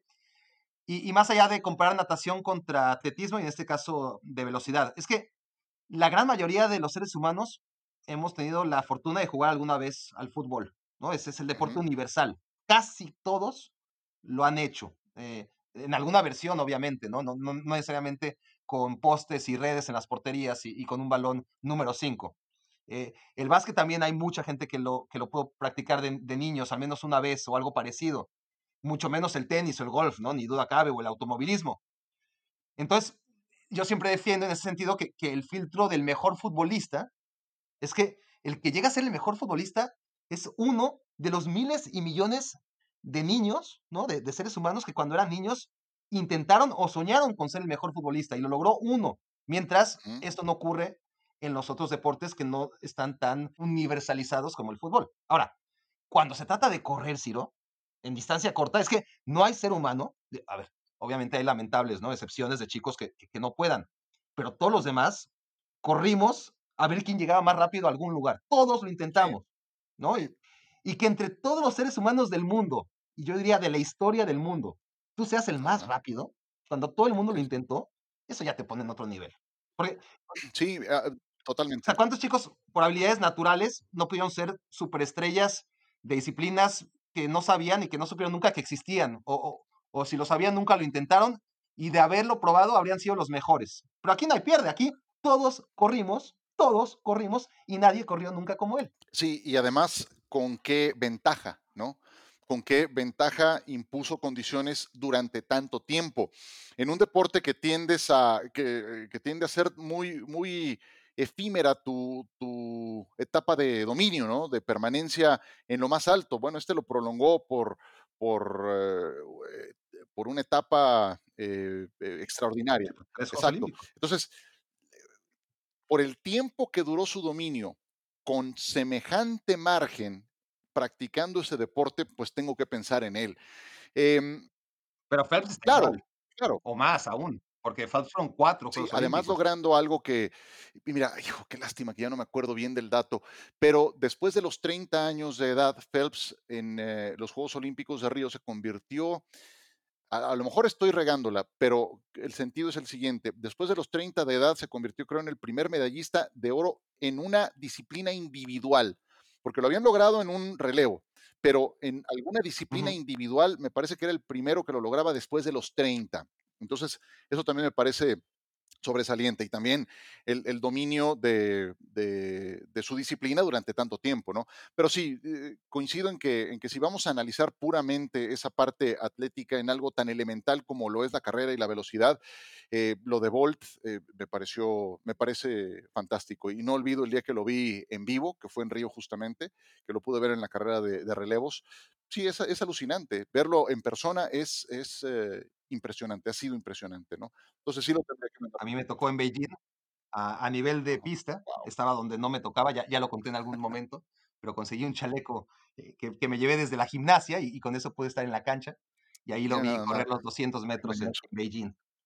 Pero hay mucha gente que dice eh, las medallas, fácil, ¿no? Phelps tiene muchas más medallas que, que Bolt. Pero esa gente no toma en consideración o, o no quiere hacerlo, que en natación hay y tiene mucho mérito Phelps, por supuesto. O sea, ¿cuántas medallas no ganó durante, ¿no? durante cuántos Juegos Olímpicos? Pero a ver, en natación... Y el dominio de estilos, el dominio de estilos también. Es que es eso, hay estilos. Entonces, en, natación hay 100, 200, hay creo que cuatro estilos, ¿no? hay cuatro. Libre mariposa. Aparte tienes relevos en 100, relevos en 200, que no existe en atletismo. y, y, además en 100, en 200 y en cada estilo. O sea, tienes muchas oportunidades de ganar medallas. Si, si en pista hubiera eso de puta, o sea, imagínate, de correr hacia atrás. ¿Tú no crees que Usain Bolt sería también medalla de oro corriendo hacia atrás? O corriendo de cojito? o corriendo Núñez, en un costal. Por, supuesto que sí. No tendría todavía más medallas. Bonifacio Núñez habría sido un gran representante de, México corriendo para atrás. Pero no, estoy de acuerdo contigo, no, nada, nada, que ver, ¿no? No, no es medida, ¿no? Pero sí creo que es medida cuánto tiempo fuiste dominador de tu disciplina eh, y por qué margen, ¿no? Entonces, cuando ponemos eso sobre la mesa, lo de Bolt termina, termina por ser insuperable. Yo solamente deseo una cosa. Yo ya por eso creo que no, no admiro, no admiro tanto a, esos a esos atletas. Vaya, sí, los admiro, pero lo suficiente, como que siempre me reservo algo, ¿sí? No, no entrego mi 100% en esa admiración a este tipo de casos. Em, yo admiré, eh, no sabes de qué manera, furiosamente a Lance Armstrong. Lo que vi con Armstrong me pareció eh, fuera de este planeta. Leí su biografía, esa que, escribe Sally Jenkins, la, periodista del Washington Post. Eh, me pareció eh, tremendo, tremendo. Para que después saliera con su batea de babas de, no, pues mentí, no, pues este sí me dopé. No, claro, y además arruiné la credibilidad de tantos periodistas que estaban diciendo la verdad. Claro, dije al demonio, al demonio. Entonces, siempre me reservo algo, siempre me guardo algo. Ya, ya, ya tuve esa. Entonces, Bolt, lo que quieras, va. Perfecto. Total, todo palomeado. Phelps en lo suyo también, todo, nomás no vayan a salir con su batea de babas más adelante, ¿no? Sí, sería muy eh, Sí. No sé, sería muy triste, porque además hay que agregarle a todo lo que dijimos el carisma, ¿no? El carisma tremendo, del que ya hemos mencionado en otros tipos, ¿no? Eh, en Klopp, en Campos, pues él es uno de ellos, eh, claramente. Este, y, la excelencia, porque en su pedestal, dentro de todo lo que tiene Phelps, que es muchísimo, que es más que nadie, pues tiene algunas platas que, que, se las ganó y muy bien. Bueno, Bolt no ensució, por así llamarlo, su pedestal con nada que no sea de oro, ¿no? Es tremendo. En 100, en 200 y en relevos más allá de que por cierto, por supuesto, por, por el dopaje de uno de sus cuatro compañeros, de sus tres compañeros en relevos, perdió una de las nueve medallas de oro que, ganó en tres Juegos Olímpicos. Sí, sí, sí. Y no te voy a negar que, esas reservas también tienen una justificación por lo mismo que de lo que te hablo, ¿no? ¿Cuánto tiempo dominaste? ¿Por qué margen dominaste? Y resulta que todos o muchos de los que a los que derrotaste, con ayuda, no lograban ganarte y tú limpio les ganabas con tal autoridad me hace, sí me despierta sospechas, perdón, es parte del mundo en, el que, he vivido, ¿no? Entonces, por eso me reservo algo en, en, ese, en esa materia. Pero bueno, por lo visto, hasta el sol de hoy, pues tengo que darle ese beneficio y esa calificación a Usain Bolt. Si fuera un tipo así que, que, que piensa mal a todo, pues obviamente no le darías el beneficio de la duda a nadie, ¿no? Pensarías que todo está corrupto y quizás hasta con razón. Porque al final de cuentas es muy complejo para el que gestiona un deporte, ¿no? Para la IAF, para la FIFA, eh, para la ATP. O sea, imagínate, o sea, ellos tienen que perseguir la trampa, pero a la vez, digamos, eh, Rafael Nadal o Roger Federer. Si resulta que son unos tramposos, la ATP es quien lo tiene que denunciar. La ATP se acaba, se muere, si, si, pierde la credibilidad de Nadal o de Federer, como le pasó al atletismo con, eh, o al béisbol tantas veces.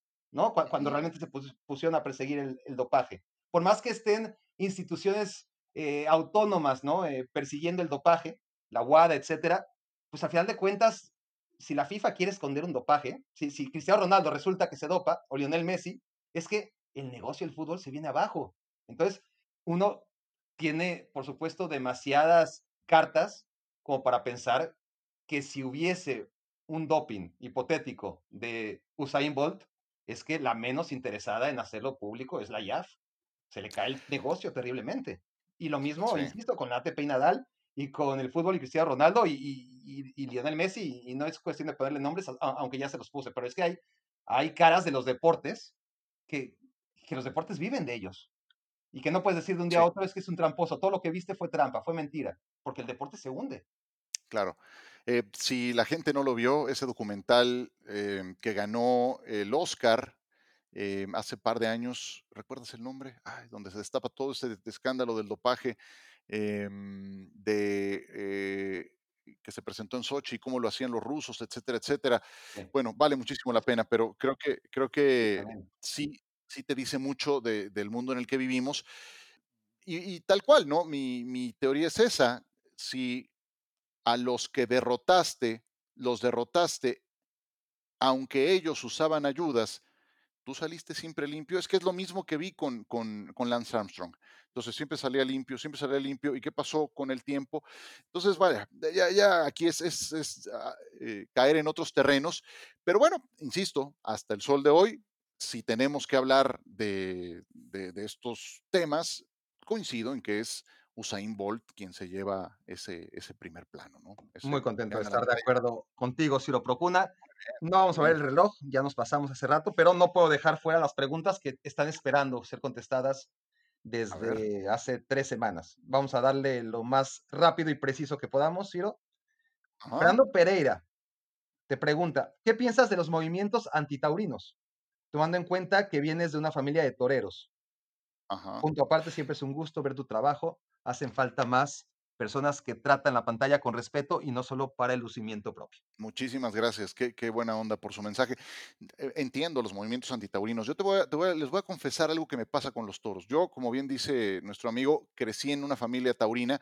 Mi abuelo era dueño de una plaza de toros, eh, la Ponciano Díaz, que era portátil. Entonces, era como, como el circo de la, de la, pues del pueblo, ¿no? A donde fuera la plaza, eh, íbamos. Entonces, se me, se me hizo muy normal crecer bajo comentarios de, ah, eh, acertó al matar al toro, qué bien con la estocada, el puyazo, le enterró las banderillas. Entonces, como que de niño se, se normaliza ese tipo, se normalizan ese tipo de comentarios. Debo confesarte, después tuve un alejamiento con, con, eh, con los toros y me escandalizó más cuando ya fui eh, más maduro. Entonces, les digo a los movimientos antitaurinos que los entiendo perfectamente, los entiendo perfectamente, pero creo que también el respeto tiene que caber de uno y otro bandos para que algo que es parte de la cultura popular mexicana siga existiendo y que los movimientos eh, que protegen a los animales también puedan seguir adelante y avanzando en otros terrenos. Una respuesta digna de, del mismísimo Beto Murrieta, mi querido Ciro. Francisco Arango, hola mi estimado Barak, andas bastante atrasado en estos episodios, sí es verdad. Yo sigo preguntándome quién es, bla, bla, bla, bla, bla, bla, bla, bla, y esperar a que Mueblerías tu Casa llegue a mi ciudad. Muy bien, Francisco. La respuesta a tu pregunta es Cintia. A buen entrenador, una palabra. Eh, a buen preguntador, Francisco, ahí está mi respuesta. Roberto Yáñez. Nadie entendió, pero Francisco sí. Roberto Yáñez, ¿por qué si México es un país de más de 100 millones de habitantes hay tan pocos deportistas de élite? Por citar un ejemplo, en Uruguay son menos de 5 millones y tiene grandes futbolistas. Bueno, es la pregunta que, se hacen muchos. ¿Tú, qué, ¿Tú cómo ves esta realidad? Pues que se debe al sistema. Eh, los que llegan y los que pueden desempeñarlo a nivel alto rendimiento lo logran a pesar del sistema, no gracias al sistema. Ahí hay un grave, un grave problema del mecanismo de captación de talentos, no nada más para el fútbol, para las demás disciplinas. Entonces podemos ser el doble de, población en México, pero si no se perfeccionan esos mecanismos de captación, detección y, eh, y, todo el procedimiento de, de, encauzarlos hacia el alto rendimiento, pues de nada va a servir que seamos el triple. El sistema. mucho más, o sea, porque se, habla mucho de Uruguay, ¿no? Porque pues, obviamente es el paradigma de, eh, un, país pequeñito con un gran fútbol.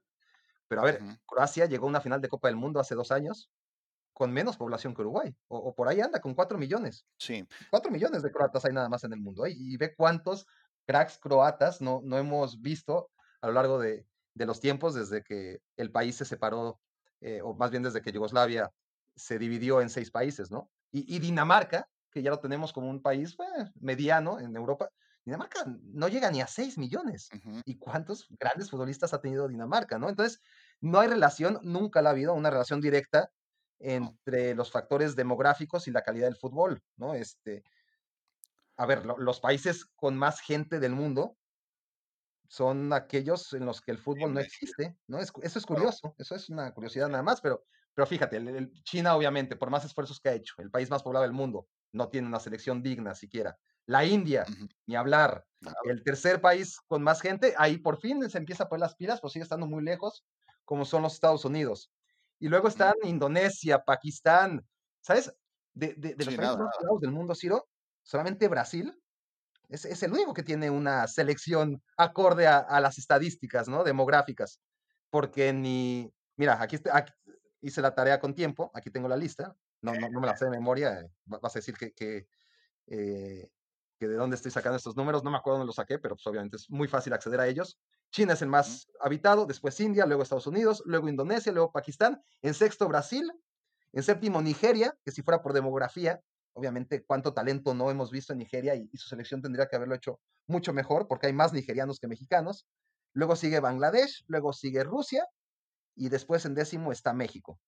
De todos estos, de este top ten, el único que está en un top ten de fútbol es Brasil. Claro, pero ahí eh, yo te diría que haciendo una comparación mucho más terrenal, ¿hace cuánto se sembró la semilla del fútbol en eh, un país como Brasil? Pues, toda la vida, ¿no? Desde siempre. Entonces es más fácil que los frutos salgan cuando ya tienes raíces profundas, cuando ya el árbol existe. Siento que en estos otros países de los que me hablas, por mucha gente que tengan, pues simplemente la raíz del fútbol se sembró mucho tiempo después. Exactamente, y por eso Croacia con 4 millones y Uruguay con 5 millones y Dinamarca con 6 millones, pues tienen muchos mejores futbolistas que, te dije, el top 10.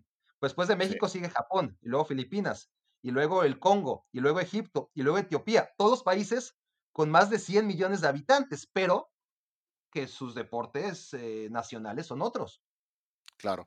Y yo te diría, por ejemplo, en el caso concreto de México, bueno, algo que, sigue ocurriendo. Imagínate, si, si, sufrimos para tener 18 equipos sanos en la primera división, si le acaban de hacer lo que le acaban de hacer a la segunda división, convertirla en una especie de liga de expansión, de desarrollo que, que, no tiene ningún incentivo de ascender al máximo circuito, pero si sufrimos para tener 18 equipos que ni siquiera eh, todos ellos, todos me refiero, tienen semilleros constantes, productivos, bien encausados, pues eh, es, más difícil, ¿no? Puedes tener 200, 300 millones, va a ser más difícil. Si no está el sistema, si no está ese árbol frondoso y entregando frutos. Yo, creo que ya le estás contestando por adelantado a Ramiro Coronado, de todas formas, vamos a escuchar porque preguntó justo algo muy parecido a, lo que señala Ciro. Rápidamente mi pregunta es para ambos. Tenemos un plan todos en nuestra mente de cómo arreglar el mundo, cómo arreglar a México, a nuestro fútbol. Como bien dices, todos llevamos parte en ello, pero como profesionales y como élite, en mi opinión, Ciro en tu objetividad, Barak en el análisis, la autocrítica, ¿cuál sería la estrategia después de la disección forense del episodio anterior, entendiendo que si uno no es parte de la solución, pues es parte del problema? ¿Cuál sería su estrategia personal para dar pasos hacia la mejora del fútbol mexicano a largo plazo? Saludos.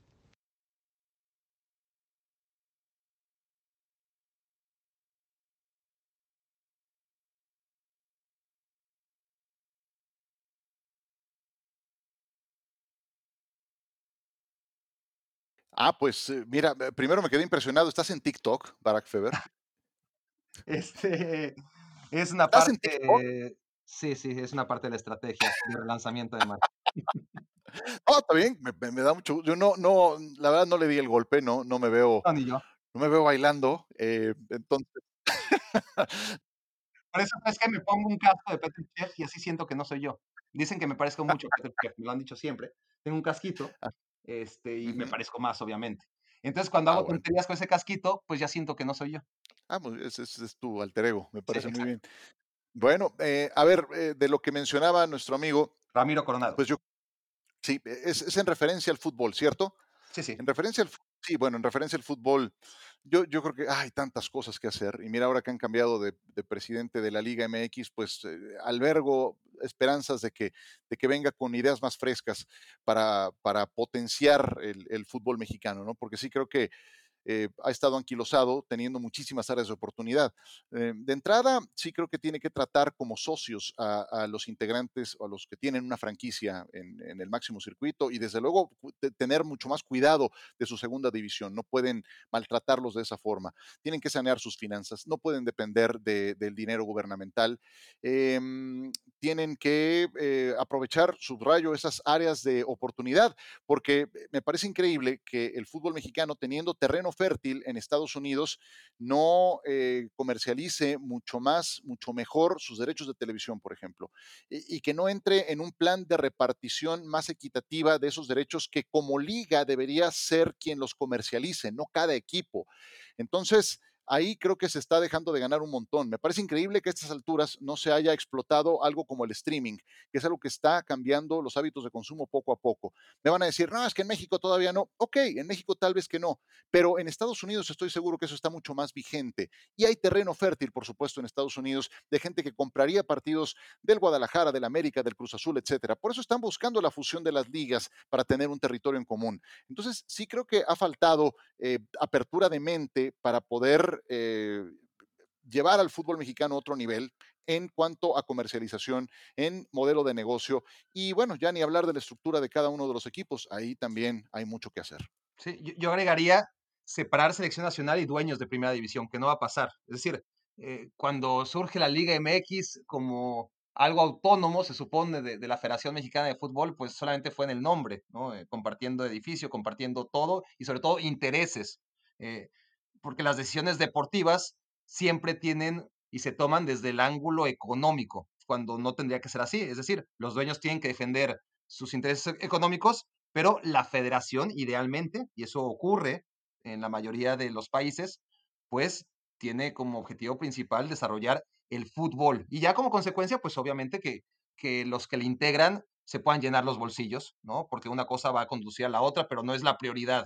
Eh, en México no, en México ocurre que el presidente de la federación obedece a los intereses de, la selección, ¿no? Eh, más bien, eh, quiero decir, en los países de primer nivel futbolístico, lo que hace el presidente es obedecer a los intereses de, la selección. Y ya está, presidente de la federación es el hombre que va a velar por los intereses de la selección nacional, no de los dueños de los clubes, ¿no? A ver, si me explico qué es lo que pasa en México. Eh, la selección mexicana al final de cuentas es un instrumento que manejan los dueños de los clubes de la primera división y es un modelo que ni modo es el modelo arraigado en México. Eh, no estoy diciendo que hay otro modelo que sea perfecto, pero por supuesto que el modelo que, se lleva en México afecta a los intereses de la selección nacional, a los intereses deportivos. ¿No? Y es un, es un modelo muy viciado además, Barack, porque el presidente de la federación eh, ha salido de la misma oficina siempre. Claro. Y está ligado a velar por los intereses de esa oficina de la que salió. Que, pues, sí, sí, cuando, digo los, los, clubes de fútbol, pues me refiero a, a Televisa, ¿no? Y, el América y, lo que le puede repartir al resto. Sí, mira, ¿de dónde salió Justino Compeán? ¿De dónde salió Decio? ¿De dónde salió John de Luisa? ¿De dónde salió el propio Enrique Borja, que, que, lo, que lo aprecio mucho? Pues todos, tienen ese mismo árbol genealógico y entonces un, el, yo te diría que el principal elemento pues es velar por los intereses de esa oficina de la que salieron. Entonces, eh, ahí tenemos un, un, problema de definición, ¿no? Pero estoy de acuerdo contigo. como ocurre en España, tienes a un Javier Tebas eh, que se encarga de la Liga de Fútbol Profesional y tienes también al encargado de la federación que está con las eh, selecciones nacionales. En Estados Unidos tienes a Don Garber, presidente de la MLS, tienes a un presidente de US Soccer que se encarga también de lo que tiene que ver con selecciones. Sí, creo que ese es el modelo más adecuado. Y también creo que tendría que haber aquí un alto comisionado, un alto comisionado que no responda a los intereses también de esa misma oficina, porque ha sido también esa una tendencia. Entonces, eh, bueno, hay tantas cosas que hacer, multipropiedad, ¿qué te digo? Eh, reducción de jugadores extranjeros, en fin, no, no acabamos, no acabamos. O sea, antes, a ver, se, medio entendía esta tónica en el pasado, medio entendía porque el 100% de la selección estaba abastecida por clubes locales, ¿no? Entonces tenían ese argumento de, haber selección, este, vives de los clubes. Em, aún en estos tiempos eh, debe haber una independencia, ¿eh? pero, pero, en estos tiempos mucho más cuando, cuando la mayoría de los seleccionados nacionales ya no son futbolistas de los 18 equipos de la Liga Mexicana, ¿no? Eh, los, lo normal es que los clubes ceden a sus jugadores, tienen su compensación, pero no es su selección, no tiene por qué ser la selección de los clubes. O sea, al final de cuentas, sí, son los clubes de la Liga MX, pero como tú ya dijiste, al final es un club, en su momento han sido varios clubes, eh, los, que ha sido, los que han sido propiedades de esta empresa, y esta es la empresa que pone a los grandes, no sé, a ver, salvo muy pocas excepciones a lo largo de los últimos 30 años, que son eso. Eh, y, vaya, que han sido caóticas administraciones, han sido empleados de Televisa, no empleados del fútbol mexicano, eh, aunque sea de manera directa o indirecta, ¿no? La, la, en lugar de ser autoridad, ¿no? Por encima de los clubes, acaba siendo el lacayo de los intereses de esta empresa que es la dueña de un club, ¿no? Y por ende defiende los intereses de su club y de una vez, de paso, de los otros 17. Así ha sido siempre, desde que me acuerdo. No, Sí, bueno, con, Maurer no pasó, pero así nos fue. Bueno, claro. Eh, y acabó, acabó tras las rejas. Es increíble. Es, esa es la definición. Bueno, Maurer estaba al frente de la rama de la primera división, así se llamaba en aquel entonces. Y Francisco Ibarra de la federación. Francisco Ibarra García de Quevedo, sí. Bueno, me estaba acordando desde, desde, desde el señor Cañedo, ¿no es cierto? Cañedo de la Bárcena, sí. Eh, eh, siendo vicepresidente de FIFA, era presidente de la federación y pues también de, qué oficina estamos hablando, ¿no? Es... Cuando yo hablo de decepciones, no, no sé, Leaño, por ejemplo, ¿te acuerdas? También por esa época nebulosa. Exacto. El propio, el propio, ay, Manoveto, este, Alberto de la Torre. Exactamente. Sí, ahí creo que son algunas de las excepciones, sí, tienes razón. Pero desde que llegó Justino se acabó. Claro, sí, sí, sí. Se acabó esa pluralidad más o menos, ¿no? que nunca fue demasiado plural, pero vamos, eh, había cierta transición este, de poderes aquí, ¿no? Aquí es el mismo y, recuerda mucho a, lo que fue este país durante 70 años, ¿no? Sí, ahora también, en fin, ya, ya entramos ahí a otra discusión, ¿no? ¿A quién te gustaría ver como, como presidente de la federación, ¿no? Entonces, em, yo, yo, sí creo que la, la figura del alto comisionado sería fundamental. Mira, hace, no mucho escribía una, columna en relación a, que no podíamos perder de vista el bosque completo después de lo que pasó entre Tigres y el AFC, ¿no? Porque eh, me, asomé a redes sociales y vi muchas reacciones del medio, del medio periodístico mexicano. ¿Dónde están esos que dicen que la MLS ya nos alcanzó y no sé qué? Pues no los oigo, ¿no? Sí, ok, va, década y media de dominio de los equipos mexicanos en la Liga de Campeones, pero no puede ser esa la única medida. No puede ser esa la única medida, porque si contemplamos otro tipo de temas como estructura de los clubes, expansión de su fútbol, como, em, como, eh, qué, clase de inversionistas tienen. Aquí en México cuesta trabajo que, que 18 personas se decidan invertir en el fútbol mexicano. No tenemos 18 equipos sanos con todo y multipropiedad. Allá van por 27, ¿no? Y ya tienen las bases puestas para llegar a 30. Ah, ya 30, ya tienen 30 asegurados. Exacto, sí, para 30, con las últimas que una de ellas es San Luis, no, no las tengo muy presentes, pero ya van para 30. Entonces, em, sí creo que en, materia estructural han, han, eh, levantado mucho y tienes grupos poderosísimos como, como Anschutz, como eh, Silicon Valley metidos ahí, inversionistas como Robert Kraft, como Arthur Blank, eh, como Stan Kroenke metidos en el, en el negocio del fútbol, ¿no? Claro, porque hay muchos em, empresarios con mucho dinero y, aquí en México hay menos gente con tanto dinero como hay en Estados Unidos, pero el sistema les cierra la puerta a todos aquellos que tienen suficiente dinero como para tener un equipo de fútbol sin ser super magnates, pero gente que puede estar interesada siempre y cuando supieran que son bien recibidos. Ahí es donde voy al modelo de negocio. Que van a llegar a perder su dinero.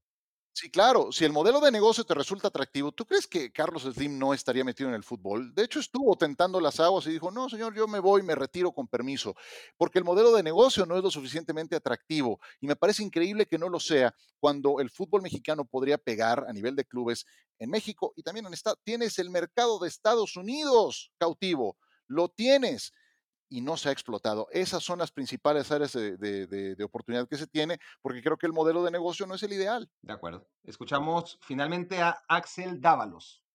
Mi pregunta para Ciro es, ¿cuál es su top 5 de mejores jugadores de la historia? Ok, top 5 de mejores jugadores en la historia. Mm, pues mira, ahí tengo que poner uno Maradona, dos Messi, eh, no vi a Cruyff, no vi a Pelé, mucho menos vi a Di Stefano, por eso no los meto en esta mezcla. ya de eso hablamos la semana pasada, tengo que poner a los que vi. Vi a Platini, creo que entra en ese, en ese grupo. Vi a Ronaldo, el fenómeno, entra en ese grupo. Y para el quinto, a lo mejor estoy olvidándome de alguien más, em, pero mm, en el quinto. Ronaldinho sí podría ser, es una, es una buena opción. Así no lo mencionaste. No lo mencioné, tienes razón, y también es una omisión importante. Mm, pero si, si nos vamos de Zidane a Ronaldinho, me quedaría con Ronaldinho. Lástima que le ganó la fiesta y que no pudimos verlo más tiempo a, un nivel superlativo que me queda claro alguna vez lo tuvo. Cuando, cuando fue el número uno del mundo era un, era un uno brillantísimo, era un uno que parecía inalcanzable, con un techo altísimo, ¿no? Entonces, sí, vamos a poner a Ronaldinho entre, los cinco mejores. Ronaldo, Ronaldinho, Platini, Zidane lo pondría ahí tal vez en el siguiente combo de los, de los cinco que, que se meterían en el top ten, ¿no? Pero sí, los cinco ahí, ahí lo dejamos. Perdón, Cruyff, perdón, Pelé, no, no me tocó verlo. Pero bueno, sé lo que hicieron. Yo creo que te van a perdonar. No, no, no, no creo que, que le sumen en los oídos. Sí, no. Allí donde estén. En donde eh, En donde esté Don Johan Cruyff, por supuesto, y, y entre nosotros todavía Pelé. Antes de irnos entonces, está con nosotros John Sutcliffe. Eh, hola John, para ti, ¿quién es más grande, Emmett Smith o Barry Sanders? ¿Cómo estás, Barack? Me, me, me da mucho gusto saludarte. ¿Me puedes repetir la pregunta, por favor? Eh, entre, claro que sí, John. Entre Emmitt Smith y Barry Sanders, ¿con quién te quedas? No, bueno, mira, haz de cuenta, lo, que yo vi de Barry, lo que yo sé y lo que yo vi de Barry Sanders me, parece espectacular. Recuerdo haber entrevistado a Coach Pontes y, me hablaba de que, haz de cuenta, la línea ofensiva no existía en ese equipo de, de, Detroit. Entonces yo me, tendría que quedar con el gran Barry Sanders. Gracias, gracias. Eh, te dejo, John, porque, porque también está Sage. Sage, bienvenido. Eh, ¿Para ti quién fue más grande, Pelé o Maradona? Hola, Barack, ¿cómo estás? No, yo tengo que ir con, con, con, el Garoto. Yo tengo que irme con Pelé, porque aunque son épocas diferentes, distintas, eh, en, en, ese sentido, yo tengo que, eh, tengo que hinchar, tú sabes, tengo que hinchar por, por, el, por el lado brasileiro. Entonces, yo, yo voy, Barack, con, con, con Pelé todo el, todo el camino. Eh, me, extraña la pregunta, me extraña la pregunta. Es diferente y distinto que me digas, eh, eh, si, comparamos otros tiempos, pero me tengo que quedar con Pelé. impresionante, Sagi. Ojalá te mejores, todavía tienes que mejorar un poquitito ese, esa voz, este, que te mejores pronto, pero, pero, pero llevas una, eh, una progresión tremenda, ¿eh? Impresionante, mi querido Sagi. Lo agradezco mucho. Cuídate mucho. Álvaro Martín, te estuvimos esperando la vez pasada aquí con Ciro. ¿Es LeBron James más grande que Michael Jordan? Eh, yo, yo no hago ese tipo de comparaciones. Mira, eh, debo decirte, Barack, en principio, que eventualmente cuando me, dieron esa posibilidad de, poderlo, de poderlo discutir, tengo por contrato eh, que prohibido, prohibido hacer pronósticos al aire y de la misma manera tampoco puedo comparar épocas. Así es de que tú me disculpas, pero cada uno de los dos fueron grandes en su momento. cuando, cuando tú comparas el promedio de puntos que durante tanto tiempo LeBron James ha hecho en la actualidad. Estás hablando de 32,5 puntos en promedio por partido, más inclusive de lo que hizo Jordan estando en plenitud. Eso te da pauta para intuir mi respuesta. Gracias, gracias. Perdón, que me ría, Álvaro. Martín, me acuerdo de un chiste que no, me sabía, no, me falta de respeto. ¿eh? ¿Estamos este hablando en serio o es, esto broma? No, no, no, no, no, no, Álvaro, este, gracias, pero, pero es que tenemos a, a otro malhumorado, este, eh, esperándonos y no queremos seguir esperando a, a, Guama Puente. Gracias, Álvaro. Guama, gracias por aceptar la invitación. Era un momento que, realmente la gente esperaba mucho. Este, te quería preguntar antes de irnos, Iker Casillas o, o Gianluigi Buffon, ¿con cuál te quedaría? A ver, la, verdad, la verdad, no entiendo, es que no me quería hacer esperar. Llevo dos horas 36 minutos y contando, esperando para que me des hagas esta pregunta. Entonces no sé a qué te refieres, con que no me quieres hacer esperar más tiempo todavía, si ya llevamos dos horas y media esperando, ya empezó el partido que quería ver. Entonces, lo bueno es que no me querías tener esperando, cabrón. Entonces, perdón, Guam. ¿me, me, puedes repetir la pregunta, por favor?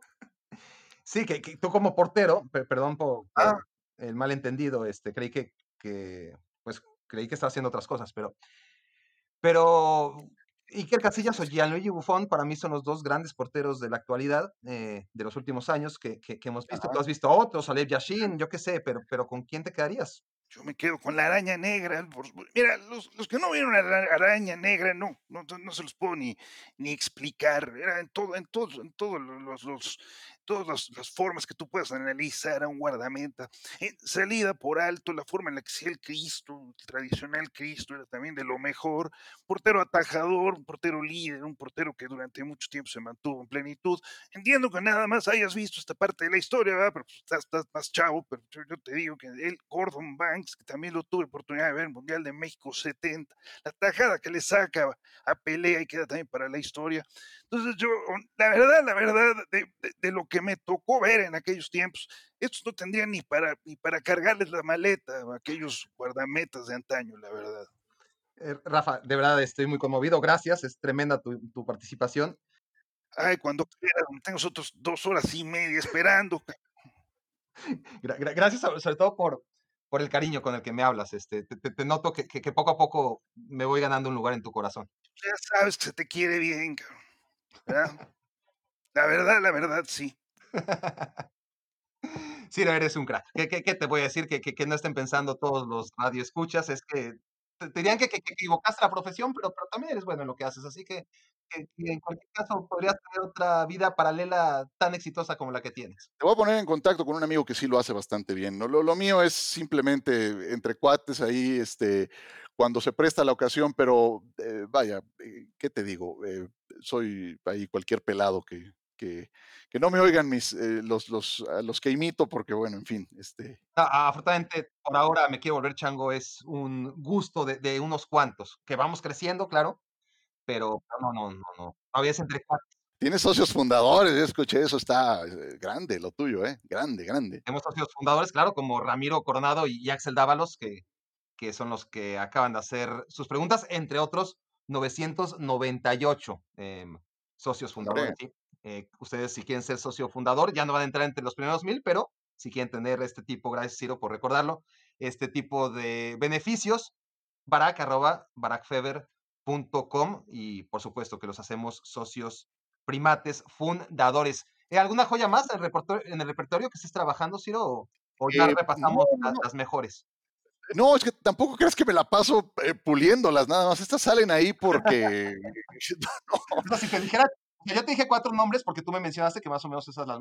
Pues si te dijera Chelis, ¿a poco el Chelis y. No, también sale. Mira, sabes, de repente van saliendo, cuando me tocaba hacer programas con Chelis, sí, sí salían algunas frases, pero porque no nada más es dar el tono de la voz. Exacto. No, nada más es eso, es las muletillas. Es las muletillas, es tomar algunas de las frases, es tomar algunas de las actitudes, entonces las inflexiones. Em, entonces, eh, ¿qué te digo? Pero lo mío es amateur, nomás para pasarla bien y para, para rendirles un pequeño homenaje a estas personas que, que, que les he ahí agarrado el, tono y nada más. Es en buenísima onda, es, es, de verdad. A, todos ellos los, los respeto y, los, eh, y se les aprecia bien, ¿verdad? Y es algo que no harías nunca, me imagino, en zona de gol, ¿no? No, jamás. No, no, no. Háblanos de zona de gol antes de irnos, Ciro, por favor. Gracias, eh, que salpiques un poquito para acá. Te agradezco mucho. Lo faltaba más, imagínate amable, por favor. Eh, zona de Gol eh, eh, también está, también está en un pequeño periodo vacacional por las fechas de las que estamos hablando, pronto regresará. estuvimos el lunes al aire con una muy buena conversación que tuvimos en relación al tema de Javier Aguirre. Es mi podcast, ahí hablamos de fútbol, de fútbol americano, em, con dos entregas semanales. A principios de semana solamente se habla de fútbol, a finales de semana solamente se habla de fútbol americano y ahí los esperamos. Perfecto, ahí estaremos. Zona de Gol. No dejen de calificar el podcast, tanto Zona de Gol como Me Quiero Volver Chango, y escribir su comentario. Eso es bien importante. Los pocos que lo han hecho, en el caso de Me Quiero Volver Chango, que, se han metido en, ya sea, yo qué sé, eh, iTunes o, Google Play, donde quiera que nos estés escuchando, donde acostumbres a hacerlo. Spotify. ¿Cuál más? Spotify, iHeartRadio, estás en todos lados. Creo que estoy en los lados en los que hay que estar, pero cada vez salen más y ahora está Amazon y, bueno, hay que estar en todos lados. Pero bueno, ahí donde estén escuchando, por favor, dejen su comentario, califiquen el podcast, tanto el mío como el de Ciro, porque eso... Y eh, los pocos que lo han hecho, de verdad, muchas gracias, no saben lo que ayudan, o, o, más bien sí lo saben y por eso lo hacen. Así que gracias a los que ya lo hicieron y a los que no lo han hecho, pues contémplenlo, por favor, porque solamente así pueden crecer estos podcasts y y claro, así podemos llegar a más gente y, si llegamos a más gente, pues seguiremos existiendo y eso creo que nos conviene a todos. Muy bien. Pues eh, encantado de haberte acompañado una vez más aquí en Me Quiero Volver, Chango. Me parece muy bien. Eh, pues encantado. Eh, ojalá pronto nos volvamos a encontrar, mi querido Barak. Te, mando un abrazo grande y, y, aquí seguimos. Muchísimas gracias, Ciro. Gracias por hacerme tu cómplice para matar el tiempo y gracias a ustedes también por lo mismo. Hasta la siguiente. Mueblerías Du Casa. Diseñamos lo que imaginas para tu casa o la oficina. Mueblerías Du Casa. Tu casa, tu casa, tu casa, tu casa. Desde tu imaginación le damos vida a tu ilusión. Diseñamos lo que imaginas. Mueblería Tu casa. Escuchaste el podcast de Barack Feber Toda la información de los deportes con un toque de Barack.